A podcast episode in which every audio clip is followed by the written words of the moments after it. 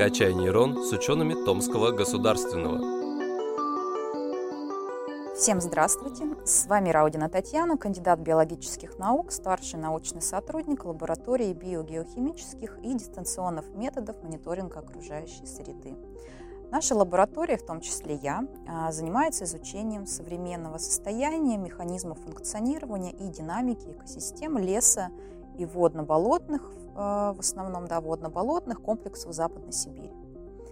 А, собственно, ни для кого не секрет, что Западная Сибирь отличается своей феноменальной заболоченностью. Ну, то есть до 80% ее площади на отдельных территориях а, занимают торфяные болота. Так, самые известные и одни из самых больших в мире после болот Южной Америки – это наши с вами Васюганские болота. Около 7 миллионов гектар они занимают площадь, что сравнимо, ну, допустим, с площадью целой страны, такой как Швейцарии, да, то есть болото – это уникальное природное образование, которое имеет глобальное значение, собственно, не только для Сибири, но и для всей нашей планеты. Помимо того, что болото – это холодильник нашей планеты, ну, то есть если леса, например, Амазонии, да, Амазонки – это наши с вами легкие, то есть они выделяют очень много э, кислорода, а болото э, – это прежде всего, это холодильник нашей планеты. То есть они являются ловушками, они, как можно сказать, а, хватают углерод, депонируют его, его в своих торфяных толщах и препятствуют парниковому, а, парниковому эффекту. Но помимо этого, да, они еще и уникальны в чем? Это огромные запасы пресной воды, то есть они в себе содержат и с учетом того, что некоторые страны уже, допустим, имеют дефицит питьевой воды, Томской области в этом отношении, можно сказать, повезло. Ну, то есть почему же э, воды в болотах так много, чем ее состав отличается от состава воды, допустим, в озере или реке, и все-таки можно ее пить. То есть сегодня я постараюсь ответить на эти вопросы. Во-первых, почти вся вода в торфе э, прочно удерживается в порах какими-то силами. Но это молекулярные силы и капиллярные. И 15% примерно э, воды в торфе составляет свободная. То есть свободная вода, которая движется, вытекает из торфа и подчиняется закону силы тяжести, как мы с вами, да, как все тела. То есть торф, он имеет высокую влагоемкость, он очень много удерживает в себе воды и низкую водоотдачу, и мало отдает. И способность торфа вот, удерживать и поглощать влагу, она объясняется в первую очередь, да, в основном строением растений, которые слагают этот торф. Например, сфагнум, сфагновый мох, а, довольно известный, да, он слагает а, верховые болота, и в силу своего строения, особого строения анатомического, он способен поглощать воды во много раз больше собственной массы, больше 100% воды поглощает и не отпускает ее, да, удерживает себе. И э, помимо этого, движение воды также в торфе зависит от его степени разложения, насколько он разложен. То есть чем светлее чаще всего торф, тем слабая, да, слабее степень разложения. Э, если он темный, то степень разложения, а, как правило, высокая, да, выше. И вот эта высокая степень разложения, она увеличивает плотность сложения торфа и препятствует движению воды. Есть э, степень разложения торфа самого тоже влияет на воду, на ее движение. Э, помимо этого, то есть, э, что касается состава болотных вод, то эти воды, они ос- имеют особый химический состав. Даже выглядят они по-особому, да, то есть они темнее чаще всего, чем вода в озере или реке. Э, иногда имеет специфический запах. То есть состав и свойства вот этих болотных вод он зависит во многом от того, как сформировалось само болото. То есть оно может формироваться по-разному болото. Появляются болота обычно в сильно увлажненных понижениях или на месте зарастающих озер. В этом случае а, болото, как правило, низинные. Но низинные – это не обязательно расположенные в низинах. То есть главное отличие низинных болот – эти болота питаются грунтовыми водами. То есть снизу да, грунтовые воды подпирают. А в дальнейшем, по мере отмирания растений, накопление торфа, поверхность болота может стать плоской и затем слабо выпуклой.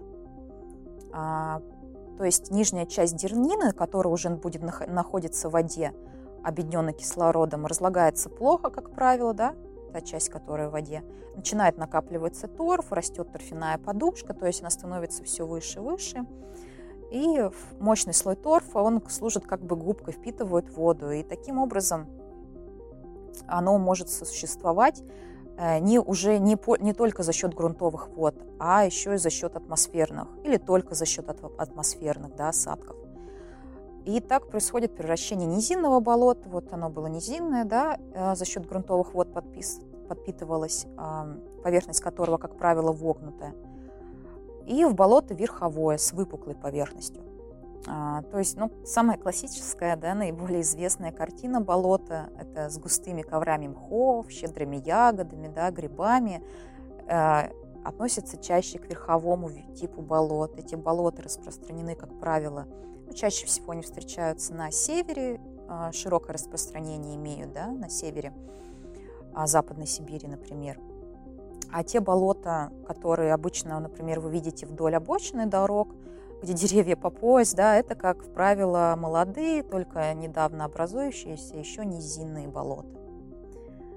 И, соответственно, воды вот этих низинных болот, верховых, они будут отличаться. А низинные болота а, всегда богаче минеральными солями а, за счет да, грунтовых вод, потому что снизу у них подпирают грунтовые воды, они питаются грунтовыми водами, а, чем пресные воды верховых болот, которые питаются, как правило, атмосферными. Кислотность вод низинных болот также повышена, а верховых, а верховых понижена, да, то есть pH. А, помимо этого состав воды болот и особенно верховых характеризуется также высокими концентрациями. В них очень много органики, органического вещества. Собственно, поэтому они имеют э, такой цвет, цвет чаек, желто-бурая окраска интенсивная в них. В них также много железа, марганца да, в некоторых болотах, чаще верховых. А мало кислорода растворенного, но много углекислоты, а еще и метана в северных болотах. Да. А, то есть, эм, помимо этого, если воды в болотной речке, да, речки а, иногда, которые вытекают из болота, мы видим их, а, они представляют собой киселеобразную бурую массу. И вот если вы такие речки увидите, то это значит, что в них много гуминовых и фульвокислот, которые входят в состав органического вещества. Да? Их достаточно много, и они вступают в комплекс с э, металлами, к примеру, да, с элементами некоторыми, образуют коллоиды. А коллоиды, они всегда, да, чаще всего это комплексные соединения кислот с металлами, они похожи такой, да, немного на кисель, да, они густоватые. Ну и таким образом состав болотных вод зависит в большинстве случаев от условий водно-минерального питания, от типа самого болота. То есть одно болото имеет чаще один состав, другое болото может иметь другой состав. И, наконец, третий вопрос, да, это самый животрепещущий, наверное, вопрос а, по поводу касающийся использования болотной воды в качестве питьевой. Можно ли вообще пить да, болотную воду? Но опять же, ответ на этот вопрос зависит от ее состава, а состав, как было сказано, определяется типом болота. А типы болот – это вот верховые, низинные, еще бывают переходные. То есть а, вода верхового болота, она считается более стерильной, чем молодого низинного, где еще процессы а, гниения, да, разложения еще в более сильной мере протекают, чем в верховом болоте.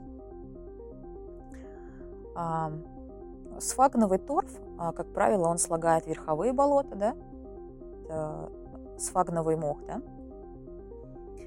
а, он а, слагает верховые болота и служит э, естественным, прежде всего, это естественный биологический фильтр, сфагновый торф, да, сложенный сфагновым мхом. Он поглощает многие токсичные элементы, да, и он также считается, что он хороший антисептик, ну, то есть он может задерживать какие-то микроорганизмы, допустим, то есть воду верховых, в принципе, можно пить, да, низинных не, а, не стоит лучше. Но и, конечно же, любая обработка дополнительно не будет лишней. Ну, то есть, если есть возможность обработать такую воду, то лучше это все-таки сделать и приготовиться. Но это на самом деле не сложно, потому что сейчас э, очень много различных фильтров да, современных, какие-то более сложные варианты, более простые на основе а, активированного угля.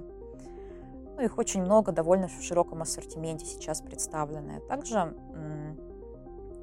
существуют специальные обеззараживающие таблетки, можно кинуть а, в принципе, в воду, да, налить и кинуть в воду, они высокую степень очистки тоже на основе активированного угля и другие в магазинах специализированных, да, особенно, возможно, охотничьих каких-то, да, рыболовных продаются. Ну и также следует обратить внимание на то, что иногда вода содержит болотное очень много железа, и поэтому здесь же опять мы можем использовать принципе, обычную марганцовку, э, кинуть несколько кристаллов в воду, и затем образуется осадок, и его опять же профильтровать той же хоть марли, да. Вот. И, конечно же, если вы все-таки решили попить, а, очень хорошим, да, таким обеззараживающим эффектом обладает простое кипячение. То есть Дополнительный плюс данного способа кипячения да, еще в том, что вы можете прокипятить и добавить в такую воду любые э, вкусные, да, свежие болотную ягоду там, или какие-то ветки, листья смородины, да, она еще и будет обладать э, приятным запахом, ароматом, вкусом. То есть, ну, в принципе, пить можно верховую э, воду верховых болот, э, почему бы и нет, да, но не забываем, что лучше всегда прокипятить, не так это сложно, и помимо всего прочего, там же еще могут содержаться личинки, да, самое опасное это не то, что она содержит много там железа, да, и даже той органики, а в том, что там могут содержаться личинки, обычных личинки, комаров, жуков, потому что все равно, да, живности там достаточно хватает даже в тех же верховых болотах. Ну, надеюсь, получилось ответить на вопросы. А, интересно, они были полезны. А, спасибо за внимание.